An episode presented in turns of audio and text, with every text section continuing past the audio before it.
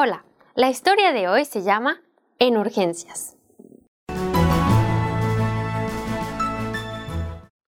Esta historia sucedió en un hospital alejado de la ciudad en el que el cirujano no prestaba sus servicios de manera permanente. Un médico entró al hospital precipitado, después de haber sido llamado para una operación imprevista de urgencia. Había respondido al llamado.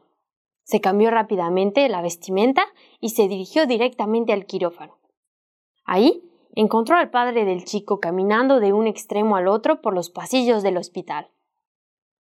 Al ver llegar al médico, el papá exclamó ¿Por qué ha tardado tanto? ¿Acaso no sabe que la vida de mi hijo está en peligro? Usted no tiene sentido de sus responsabilidades. El médico respondió y dijo Lo siento, no, no me encontraba en el hospital cuando me llamó y he venido lo más rápido que pude. Necesito que se calme para que yo pueda hacer mi trabajo. ¿Calmarme? ¿Y si fuera su hijo, se calmaría?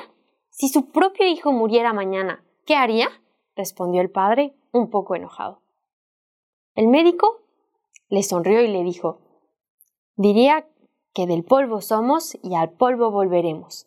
Bendito sea el nombre del Señor. Los médicos no podemos prolongar vidas. Vaya a orar por su hijo, nosotros haremos lo mejor que podamos por la gracia de Dios. Es fácil aconsejar cuando uno no está en la situación, murmuró el padre. La operación duró unas horas. Al término, el médico salió satisfecho y contento.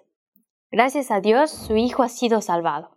Si tiene más preguntas al respecto, pregúntele a la enfermera.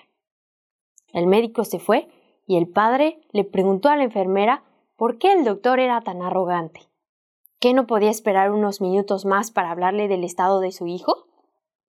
La enfermera le respondió con lágrimas en los ojos. El hijo del médico murió ayer en un accidente de carro y estaba en el entierro cuando le llamamos para que operara a su hijo. Ahora ya que salvó la vida del suyo, se fue rápido para el final del entierro. Nunca hay que juzgar, porque nunca se sabe qué tipo de batalla o de prueba está atravesando la persona que tenemos enfrente. Encuéntranos de nuevo para escuchar una nueva historia en www.365historias.es.